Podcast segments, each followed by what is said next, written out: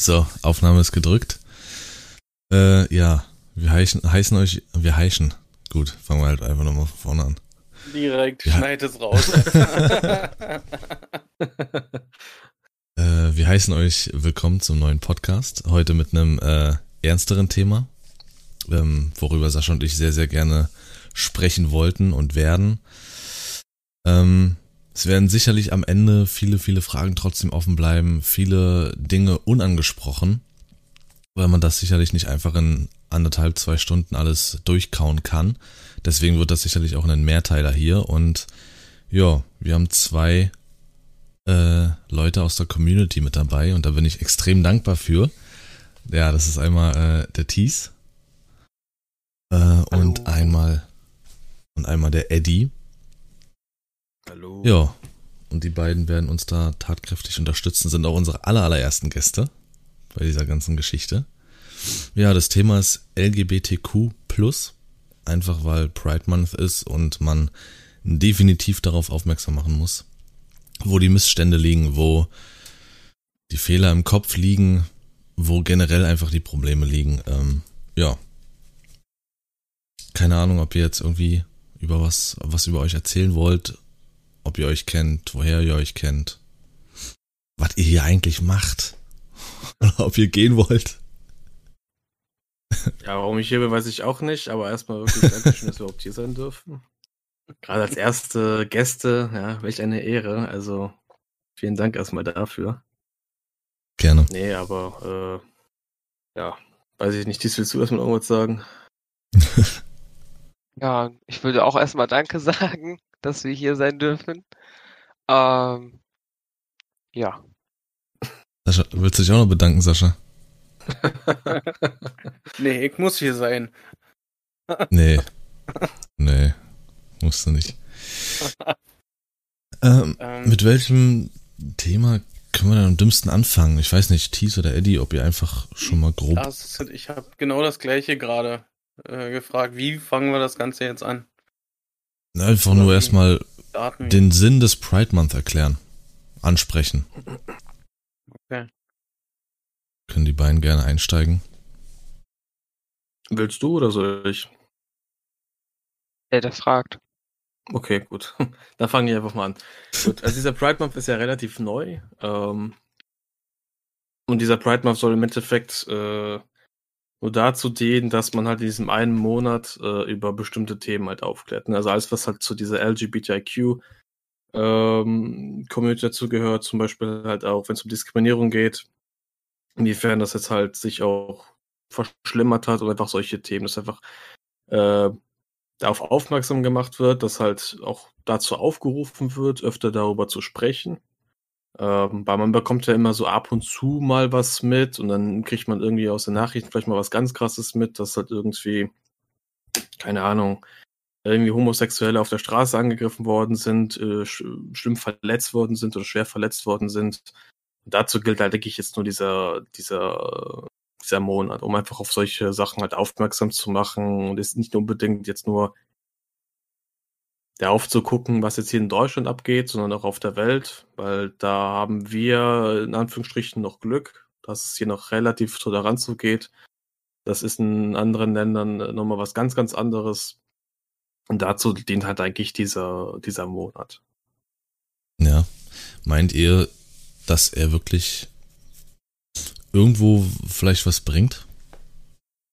Dass er seinen Nutzen hat, seinen Zweck erfüllt? Ja, schon. Also ich meine, du hattest jetzt davor zum Beispiel jetzt eher sowas wie den, weiß ich nicht, Christopher Street Day oder sowas, ne? Also kurz CSD einfach. Äh, das war jetzt aber nicht unbedingt wirklich, um Menschen zu informieren. Der hat eigentlich auch einen ganz anderen Zweck. Ähm,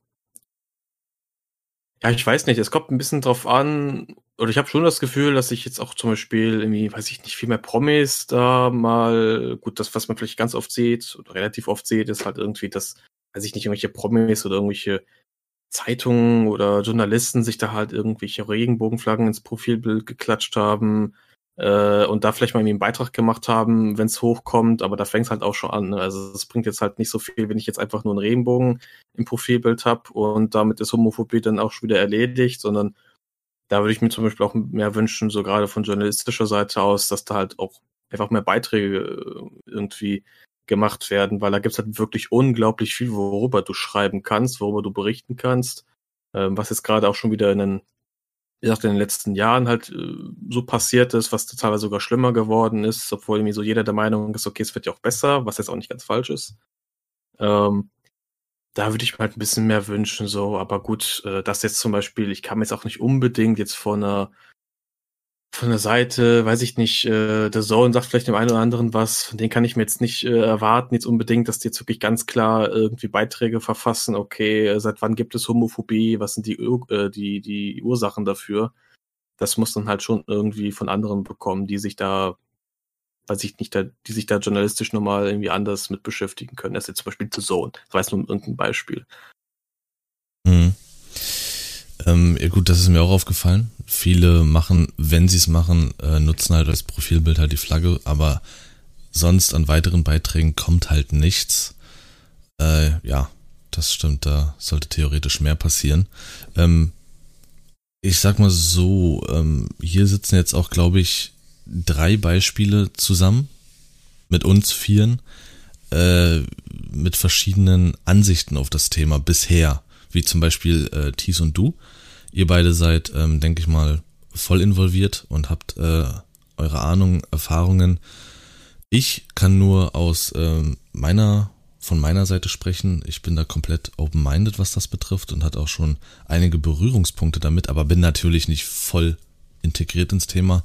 Und halt Sascha, dem's, ähm, ja, der sich einfach vorher so nicht damit beschäftigt hat und ich sag mal jetzt nicht groß sonst auch weiter involviert ist. Also komplett ein unbeschriebenes ja. Blatt. Aber natürlich auch nicht dagegen, sonst wäre er natürlich auch nicht dabei. Richtig. Ähm, das auf keinen ja. Fall. Ich weiß nicht, ob ihr mit euren eigenen Erfahrungen vielleicht anfangen wollt oder euren eigenen Ansichten. Ich weiß nicht, ob Thies da mal reinspringen möchte. Äh, ja, wieso deine Erfahrungen so die letzten Jahre sind. Ja, also man muss halt auf jeden Fall sagen, dass es in den letzten Jahren besser geworden ist.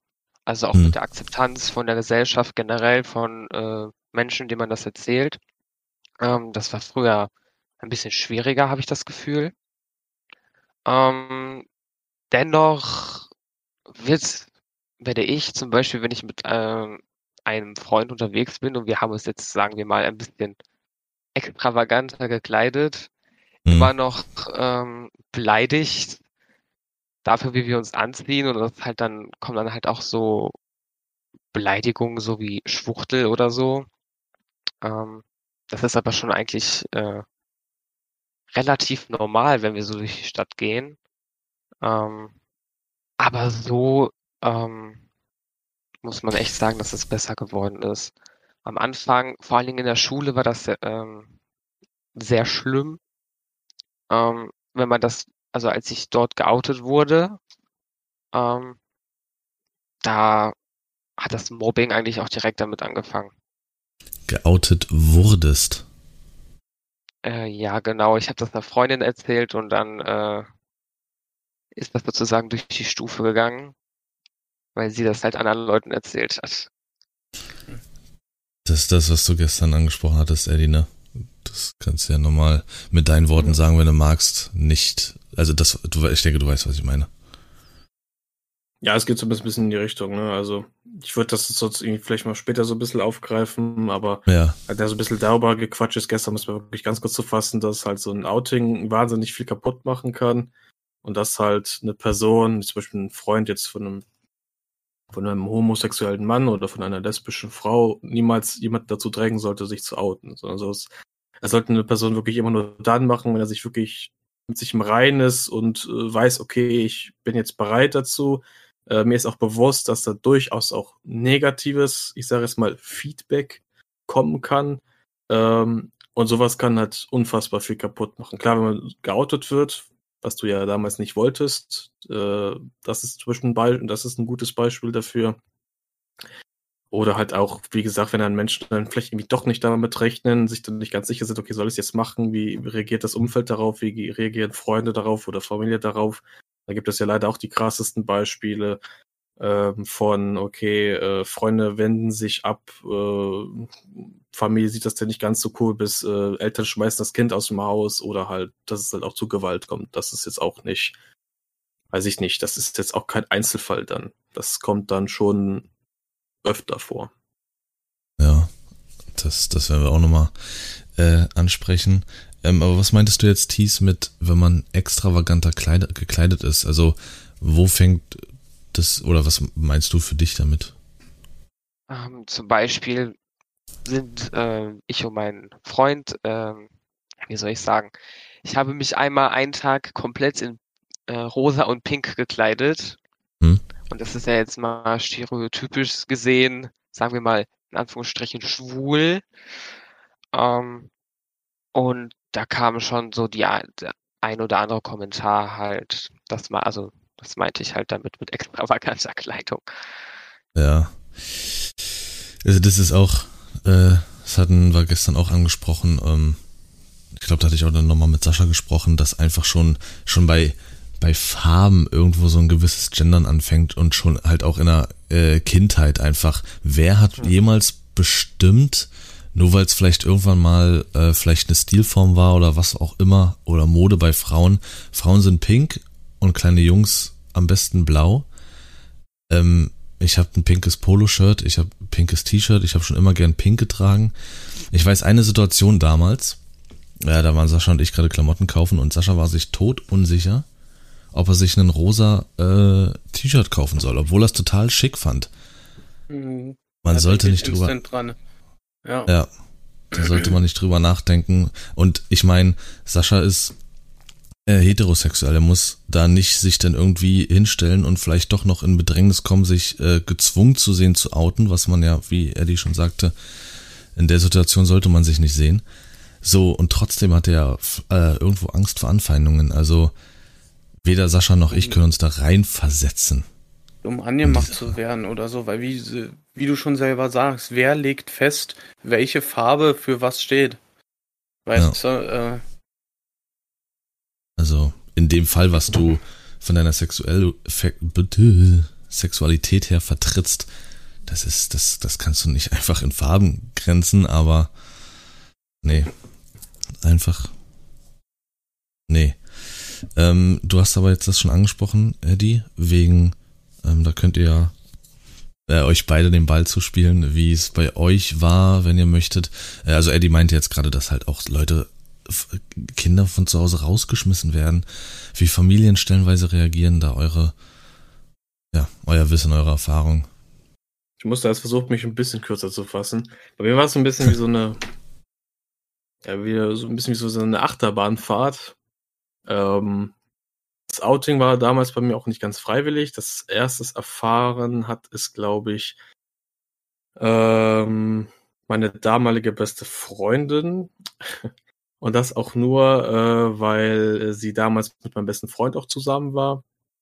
Die hatten halt relativ Streit, äh, viel Streit und äh, ich wusste auch, dass es unter anderem um mich ging, weil wenn man so uns beide gesehen hat, also meine damalige beste Freundin und mich, könnte man meinen, okay, das, das ist auf jeden Fall ein Pärchen. Ne? So, und äh, mein bester Freund dann kam auch zu mir und hat mir auch gesagt, so, ich weiß, dass du nichts von mir möchtest, aber ich bin trotzdem eifersüchtig. So, ne? Und ähm, kurz gefasst, ich hatte mich bei ihr nur geoutet, um dann sozusagen ganz klarzustellen, okay, da kann nichts passieren, ne? Äh, weil ich nun mal schwul bin. Ähm, das hatte ich dann erst ihr erzählt, dann hatte ich das erst ihm erzählt. Ähm, das ist gut aufgenommen worden, das war jetzt beiden egal bei der damaligen Freundin war das eher so, oh cool, ne, endlich schwuler bester Freund. ähm, das wurde eigentlich recht gut aufgenommen. Äh, bei den Eltern war es ein bisschen anders.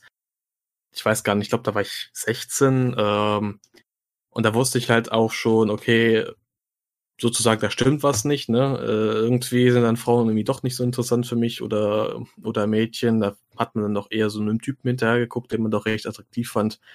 Und das war dann halt irgendwann so, ähm, wo ich vielleicht gleich ein bisschen drauf eingehen würde, warum das dazu kam, dass ich halt irgendwann einfach nur noch im Bett lag und habe richtig, richtig angefangen habe zu heulen.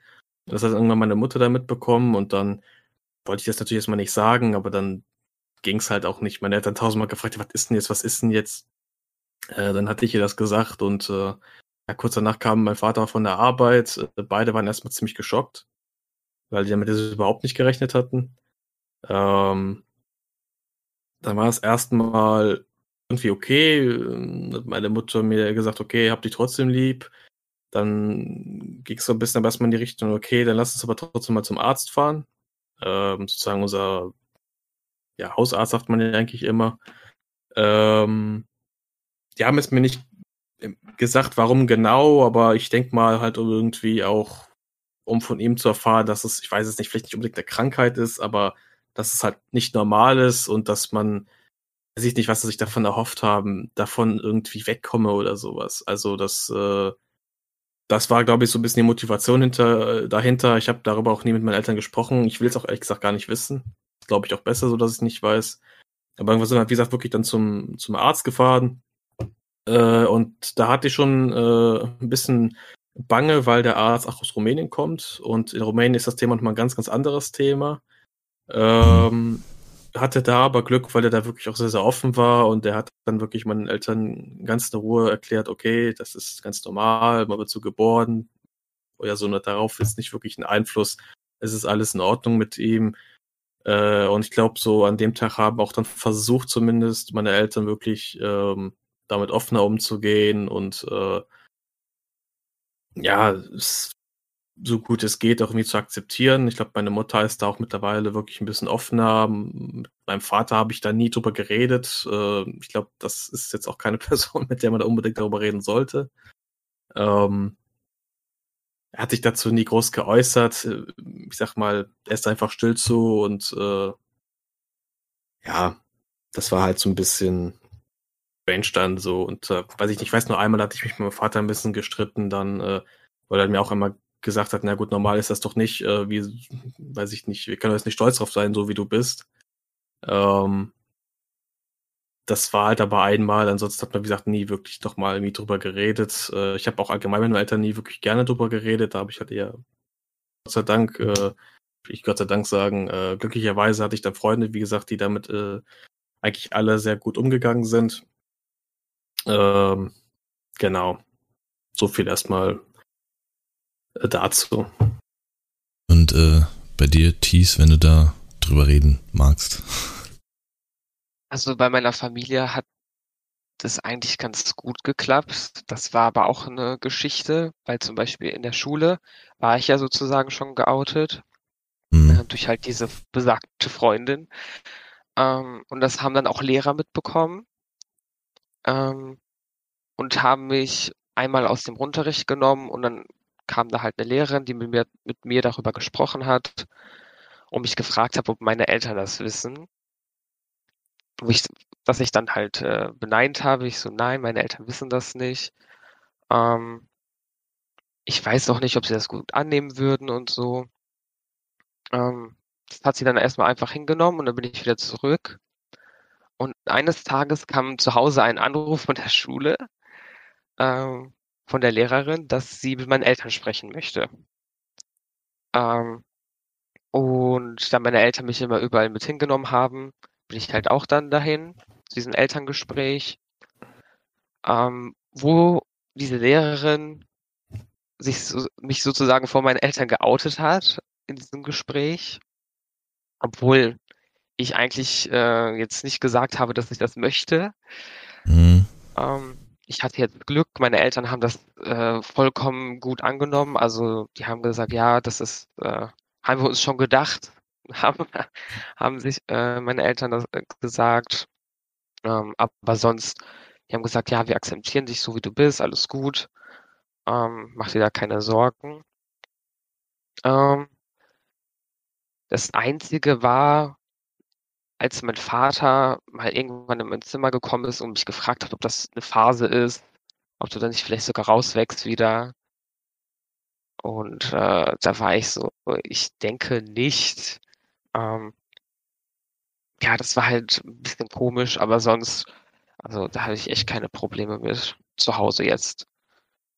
Ja. Aber die Frage an sich jetzt von, von deinem Vater, wie war die für dich? Das war schon verletzend, weil ich dachte eigentlich, meine Eltern hätten das jetzt komplett akzeptiert oder hingenommen.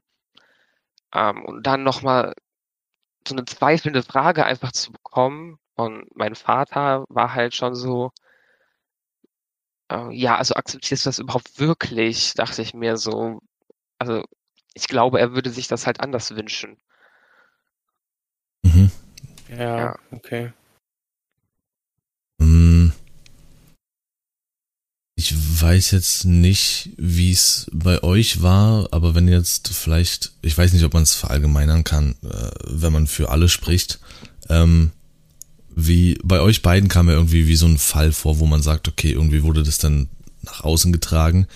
Äh, sagt ihr, okay, es kann vielleicht Einzelnen doch helfen, dass jemand anderes das anpackt, oder ist es prinzipiell eher einfach dass das ein Thema ist, wo wirklich keiner für euch das Zepter in die Hand nehmen sollte oder für jeden Einzelnen. Das sollte man wirklich selber machen und wenn man es nie macht. Ja, also ich würde sagen, man sollte das immer selber entscheiden. Man kann vielleicht andere Leute fragen, das für einen zu tun. Also Hm. da sagt man ja noch selber, ja, ich will trotzdem noch geoutet werden. Ich kann das vielleicht selber nicht. Dann frage ich eine, weiß ich, eine vertraute Person, die das für mich übernimmt. Aber das ungefragt zu machen, das finde ich, das geht nicht. Das geht eigentlich gar nicht. Hm. Gibt ja manchmal so, so Bescheid, das klingt auch irgendwo äh, Sorgen, die man selber hat in irgendeiner Form. Also das ist ja keine Sorge, aber wo man sich einfach nicht traut und dann ist man dankbar, oh, die Person hat das zum Glück für mich angesprochen, jetzt bin ich darüber, jetzt ist das Thema, jetzt ist die Büchse der Pandora offen, aber hier wirklich sollte man es nicht machen. Ähm, Eddie hatte das auch schon grob reingeschmissen, dass das in Rumänien ja ein anderes Thema sei. Nochmal. Äh, Eddie hat gestern schon so ein bisschen geglänzt mit äh, Allgemeinwissen auch äh, EU und äh, generell, wie es in der Welt, ähm, wie der Umgang mit diesem Thema noch ist. Ähm, ja, da können wir gerne nochmal äh, jetzt drüber sprechen, weil es wird wirklich auch in der EU, auch in Nachbarländern tatsächlich, äh, die zum Greifen nah sind, komplett anders mit diesem Thema umgegangen. Ähm, auch Dinge, wo ich selber dann dachte, okay, das, das wusste ich nicht. Allein, dass, ähm, äh, dass es in Polen eine LGBTQ-freie Zone gibt zum Beispiel. Ja. Also, ähm, da gebe ich euch jetzt beiden auch wieder einfach das Zepter in die Hand und äh, ja, äh, äh, legt einfach mal da, wie es einfach in anderen Ländern aussieht im Vergleich zu Deutschland. Soll ich wieder anfangen?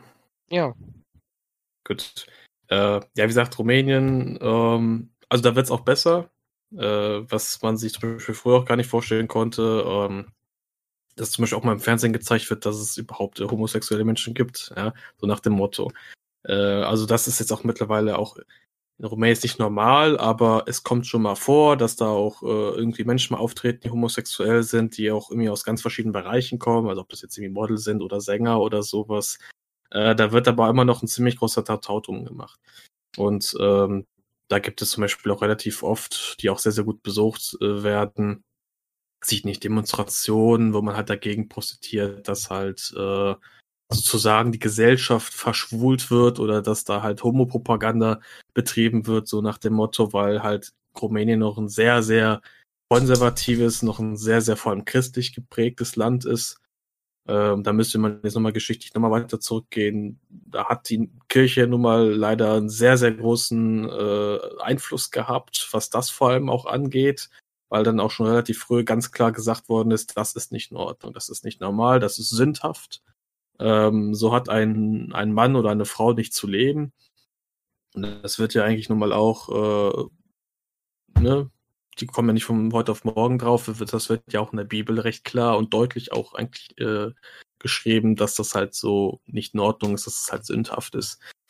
Und äh, Polen hatte ich mal als Beispiel genannt, weil es halt dort seit, ja, so seit, wann hat das richtig angefangen? Ich hatte das halt jetzt, glaube ich, so vor zwei, drei Jahren richtig angefangen, dass halt wirklich Menschen auf die Straße gegangen sind und dafür geworben haben, sogenannte LGBTIQ-freie Zonen zu errichten. Das heißt, dass man dann wirklich sozusagen Dorf um Dorf, Stadt um Stadt durchgeht und so alle äh, Menschen aus dieser Community ähm, ja irgendwie rausscheucht, verjagt äh, und notfalls das halt auch mit Gewalt. Äh, oder das nicht, was heißt notfalls? Wenn die nicht anders wollen, die werden auch so schon verprügelt. Ne? Also wenn die wissen, okay, da läuft jetzt irgendwie äh, ein Mann äh, auf der Straße, der schwul ist, äh, von dem sie es halt wissen, dann kommt es halt nicht selten dazu, dass der halt verprügelt wird. Ähm, da war jetzt halt Polen halt nur ein Beispiel. Und äh, gerade, wie gesagt, das ist so in Europa auch noch mal so in den letzten Jahren ein bisschen äh, krasser geworden, was jetzt zum Beispiel auch äh, Gewaltdelikte halt angeht. Ne? Also, dass halt immer mehr Menschen aus der Community halt Gewalt erfahren haben, egal ob jetzt vor allem extrem krass ist es geworden, halt im Internet, ne? da bist du halt auch noch schön anonym. Da kannst du eben halt auch noch viele schöne Sachen schreiben. Äh, und Todesdrohungen sind halt ganz normal gefühlt. Ne? Also das kommt da wirklich relativ, das kommt da sehr, sehr oft. Ähm, und im schlimmsten Fall, wie gesagt, äh, müssen dann Menschen halt auch fürchten, da irgendwie auf der Straße verprügelt zu werden. Oder ähm, gibt ja auch äh, noch in solchen Ländern so, sag ich mal, so kleine Hotspots, wo halt zum Beispiel so eine Schwulenbar gibt, die vielleicht nicht als solche gekennzeichnet wird, aber wo halt, sag ich mal, die sich durch, egal was auch immer, so ein bisschen Namen gemacht haben, dass zum Beispiel dort Schwule haben, äh, Schwule die Möglichkeit haben, ähm, halt in eine Bar zu gehen, sich da halt auch kennenzulernen äh, oder halt einfach nur über so Themen zu quatschen oder sowas. Und klar, solche Bars werden dann auch gerne mal, äh, mir fällt jetzt kein besseres Wort als abgekämmt äh, ein, ähm, um dann Belagert. halt äh, sich da mal rauszupicken und äh, genau und äh, den dann halt irgendwie zusammenzuschlagen und dem zu sagen, pass auf, wenn wir dich noch einmal sehen, dann weiß ich nicht, äh, sehen wir zu, dass du gar nicht mehr aufstehst, ne? Und da war halt Polen, wie gesagt, halt so ein Beispiel dafür. Weiß ich nicht, da kommt, glaube ich, auch immer relativ viel auch aus Russland drüber, was da so passiert. Da gibt es auch wirklich so ein, äh, so ein wirklich ein Gesetz, dass da halt wirklich keine Homopropaganda ähm, äh, ja, betrieben werden darf, dass du halt sonst dafür halt auch ins äh, Gefängnis kommen kannst. Witzlos. Das, ähm, ja, Thies, ich weiß nicht, was du so aus der Welt Weiß teilen kannst. Um das Beispiel von Polen kurz aufzunehmen, ähm, hm. dort ist, also Polen ist auch eher Ost-West geteilt, ähm, wo sich die Meinungen spalten. Und im Westen ist das noch relativ libera liberaler, ähm, so an der deutschen Grenze. Da sind die jetzt nicht so krass drauf, wenn ich das mal so sagen darf. Mhm. Ähm, wobei es im Osten halt viel konservativer ist, wo dann halt auch diese LGBT-freien Zonen sind im Osten. Ähm, ja, sonst in Westeuropa ist es eigentlich, ähm, ja, wie gesagt, fast jedes Land in Westeuropa hat ja auch ähm, sozusagen die äh, Homo-Ehe erlaubt. Ähm, es ist halt nur ein starker ähm, Ost-West Spalt sozusagen, weil im Osten halt Länder noch ein bisschen konservativer sind. Ähm, wie Eddie halt auch gesagt hat, christlich geprägt da. Deswegen ähm, dauert das da bestimmt auch noch, bis äh, das da wirklich akzeptiert wird. Ja. Ja, und das. Achso. Ja, nee, nee, alles gut. Und wenn man jetzt außerhalb von Europa mal schaut, dort ist es ja eigentlich äh, viel schlimmer, weil in der Europäischen Union zum Beispiel ist es jetzt nicht irgendwo offiziell verboten oder so. Wenn man jetzt aber in den Mittleren Osten schaut, nach Asien, nach Afrika, ähm, dort haben sehr viele Länder das noch wirklich ähm, strafgesetzlich verboten, schwul oder lesbisch zu sein zum Beispiel. Ähm, das kann, wird dort mit Gefängnisgeld oder mit sogar zur Todesstrafe bestraft. Mhm. Ähm, das Thema hatten wir gestern auch schon. Ja. Deswegen kann man eigentlich hier in Europa glücklich sein, dass man sowas nicht erleben muss. Ja. Es ist eine Frechheit, dass sowas überhaupt irgendwo erlebt werden muss. Also ich war gestern auch ziemlich schockiert über das Ganze. Wenn man einfach nur mal bei Google Todesstrafe äh, für Homosexualität äh, eingibt, da kriegst du eine richtige Liste ausgespuckt, wo das Ganze äh, so vollziert wird. Ich, ich war völlig von den Socken. Ja. Es ist, das hatte ich ja schon gestern angesprochen, ähm, ich habe das äh, in meiner Berufslaufbahn gelernt. Wenn man Bilder malt, dann lernt man am schnellsten und ich hatte dann auch nur gemeint, man muss sich mal vorstellen, jeder, der jetzt irgendwie gerade zuhört, vielleicht in einer Beziehung ist, ähm, ich hatte es anhand des Beispiels von Sascha genannt, du bist in einer normalen, also du hast ja deine, du hast, du hast ja, jeder hat ein Herz und dieses Herz fühlt so und es ist doch scheißegal, für was es fühlt. Stell dir vor, in deiner Beziehung ähm, ist es dir auf einmal verboten, die Person, die du liebst, nicht diese überhaupt zu lieben. Jeder, der jetzt in einer gesunden Beziehung ist, sich einfach vorstellt, du darfst deine, deinen Partner in den meisten Fällen eben das andere Geschlecht, in dem Fall von Sascha halt seine Frau, er darf sie einfach nicht mehr lieben. Er wird dafür, dass er diese Frau liebt, auf der Straße angespuckt, um angemacht, beleidigt. Ähm, es wird ihm vielleicht sogar verboten. Ähm, das, das kann man, das, das kann man nicht nachvollziehen. Wie gesagt, weder Sascha und ich wollen uns irgendwie in die Rolle stellen zu sagen, wir können das, ähm, wie gesagt, nachvollziehen. Das, das kann man nicht. Ähm, aber mit dem Podcast und mit der Hilfe von Thies und, und Eddie versuchen wir mehr Verständnis ähm, in die Köpfe zu bringen von denjenigen, die es zumindest hören und einfach, ich weiß nicht, das jeder sollte in der Hinsicht. So ein bisschen Aufklärung vermitteln. Auf oder? jeden Fall. Auf jeden also Fall. das ist wirklich mein Missstände. Mein zeigen. Ziel, ja. Deswegen hatte ich dir gerade noch bei WhatsApp geschrieben, Lars. Ähm, Ach so, ja, gucke ich gleich. Ja. Ähm, ähm, hatte ich kurz hin, äh, genau, ähm, das hatten wir auch gestern kurz angeschnitten. Das ist ja jetzt speziell das Thema ähm, Homophobie. Eddie hatte das schön erklärt, dass ja eigentlich Phobie eine Angst vor etwas ist. Aber da ist es ja irgendwie, ich will es falschen Hass nennen gegenüber diesem Thema, weil, ach, keine Ahnung, das Hass, wie kann man Hass für sowas entwickeln? Das, das verstehe ich halt einfach nicht. Klar ist es auch irgendwo die Erziehung. Ähm, aber wie es als Transgender in dem Fall dann nochmal ist, ähm, wo du wirklich auch noch biologisch etwas anders aufgebaut bist. Ähm, weiß nicht, ob ihr da irgendwie das eher vielleicht oder ob ihr Leute kennt, die transsexuell sind, ähm, die mit euch mal drüber gesprochen haben, wie es denen ergeht, den Schritt zu gehen, dass man wirklich sagt, ich bin transsexuell. Ich habe, weiß nicht, Geschlechtsorgane, die ich sonst normal nicht hätte für das Geschlecht, für das man mich hält, beziehungsweise ich würde gerne das andere Geschlecht annehmen. Also persönlich kenne ich jetzt keinen. Ich hatte jetzt aber auch schon mit zwei, drei Personen mal drüber geschrieben und da mal auch so ein bisschen über deren äh, Erfahrungen geschrieben. Das war halt schon wirklich ziemlich krass. Also ähm, da ist es noch mal so ein Ticken krasser, was man sich da alles anhören muss, weil da geht's halt auch schnell so ein bisschen darum, ne, um halt Geschlechterrollen und wenn wir über Geschlechterrollen reden, dann hast, das hast du ja vorhin auch so ein bisschen angeschrieben, ne, mit den Farben zum Beispiel, ne. Mhm. Ähm, der Junge, der hat halt ein blaues T-Shirt zu tragen, ein Mädchen hat nun mal ein, ein pinkes T-Shirt zu tragen, ein Junge muss mit Auto spielen, ein Mädchen muss mit einer Barbie-Puppe spielen, genau. Und ähm, alles, was halt in diese typische Geschlechterrollen erstmal nicht passt, ist erstmal fremd und ist erstmal anders. So, für viele Menschen ist erstmal anders und fremd erstmal schlecht.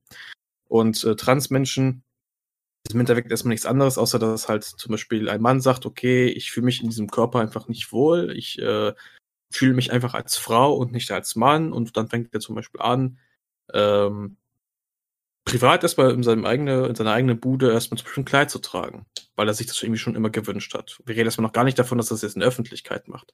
Ähm, oder sich das erste Mal schminkt oder sich das erste Mal die Fingernägel lackiert. Und ähm, das ist schon ein großer Schritt und dann auch den Schritt zu gehen, das dann auch wirklich öffentlich zu zeigen, in Anführungsstrichen. Im Endeffekt kann man nicht wirklich von zeigen gehen, sondern so laufen würden die normalerweise auch rumlaufen. So wie sie sich wohlfühlen. Und dagegen kann man sowieso nichts zeigen. Wie kann man jemanden äh, den Vorwurf machen, Kleid zu tragen, einfach nur Kleidungsstück zu tragen, was er gerne trägt. Ne? Ähm, und äh, das war eigentlich bei allen Personen immer das Gleiche, dass die unglaublich viel Hass dafür bekommen haben, dass die zum Beispiel das erste Mal haben sich nur die Fingernägel lackiert und da haben sie schon sich jeden Tag dumme Sprüche anhören müssen von anderen Jungs zum Beispiel aus der Klasse. Ne, also, sag ich mal, so typische Beleidigungen, ey, du Schwuchtel, was machst du da, was lackierst du da die Fingernägel? Ähm, und der hatte auch, äh, weiß ich nicht, Kleidungsstücke an, was auch äh, normalerweise in Anführungsstrichen eher Frauen bzw. Mädchen anziehen und da wurde es dann richtig hässlich, ne? Oder dass sie dafür angefeindet worden sind, die mit Gewalt gedroht worden sind. Ich weiß gar nicht, einem davon ist, glaube ich, wirklich auch einmal mit einem Messer gedroht worden. Äh, wurde, glaube ich, auch einmal deswegen verprügelt und sowas. Also das ist schon wirklich, da gehst du mal, ich sage nochmal deutlich krasser zu. Und das ist so, weiß ich nicht, das sind jetzt auch nicht irgendwelche, das kann man auch relativ leicht statistisch auch nachgucken, dass halt Menschen, die transsexuell sind, nochmal öfter Gewalt erleben, egal ob jetzt äh, per Wort oder jetzt irgendwie per Text im Internet, sondern wirklich, äh, dass man die halt auch da im schlimmsten Fall verprügelt. Ne? Ähm, oder das halt, weiß ich nicht, das hatte ich, glaube ich, gestern mal kurz angesprochen, dass halt ähm, äh, Jugendliche, die homosexuell sind, ein dreifach größeres Risiko äh, haben, Suizid, Suizid zu begehen. Und bei Transmenschen ist es einfach das sechsfache Risiko. Und das, finde ich, sollte spätestens einem auch nochmal zu denken geben. Und die, die Zahlen werden ja nicht niedriger, die werden ja deutlich höher. Also da geht es halt auch nochmal deutlich krass dazu und allgemein einfach, wie gesagt, allen Menschen, die halt von dieser normalen ähm, Form abweichen und äh, was jetzt für die meisten Menschen halt erstmal einfach anders ist. Mhm.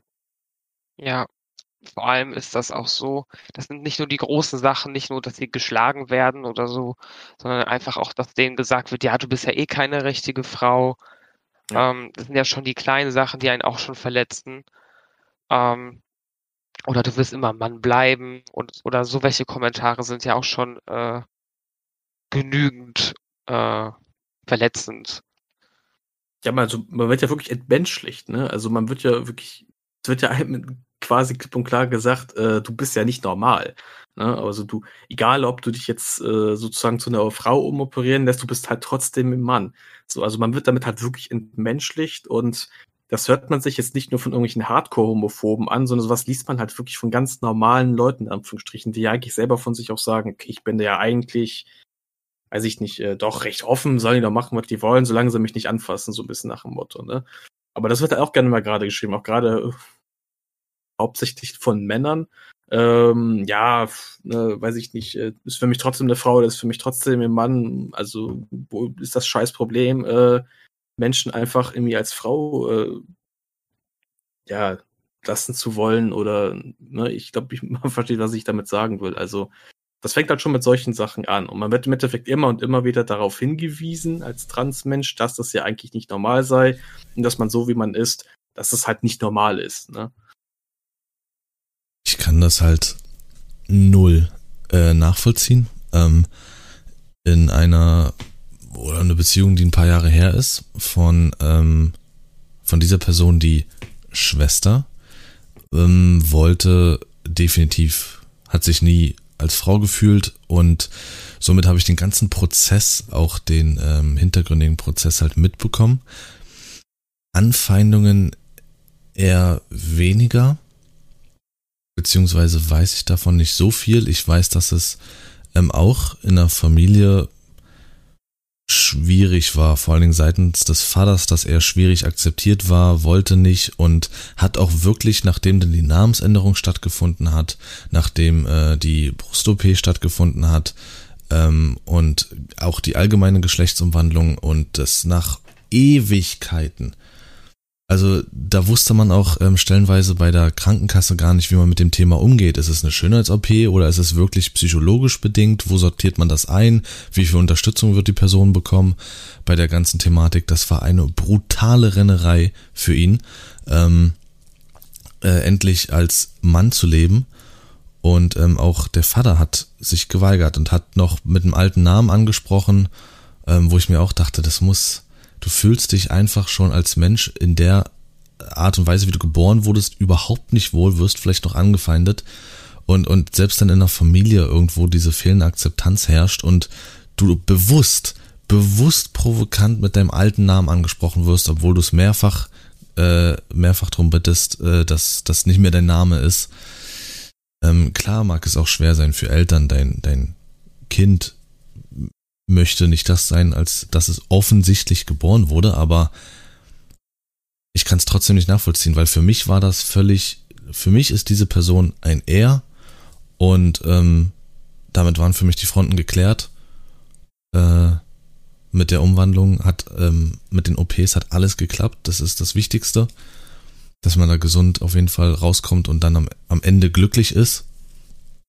Und deswegen kann ich es nicht nachvollziehen, wie man im Kopf irgendwie eine, eine Abneigung oder einen Hass sogar dagegen entwickeln kann. Verstehe ich nicht.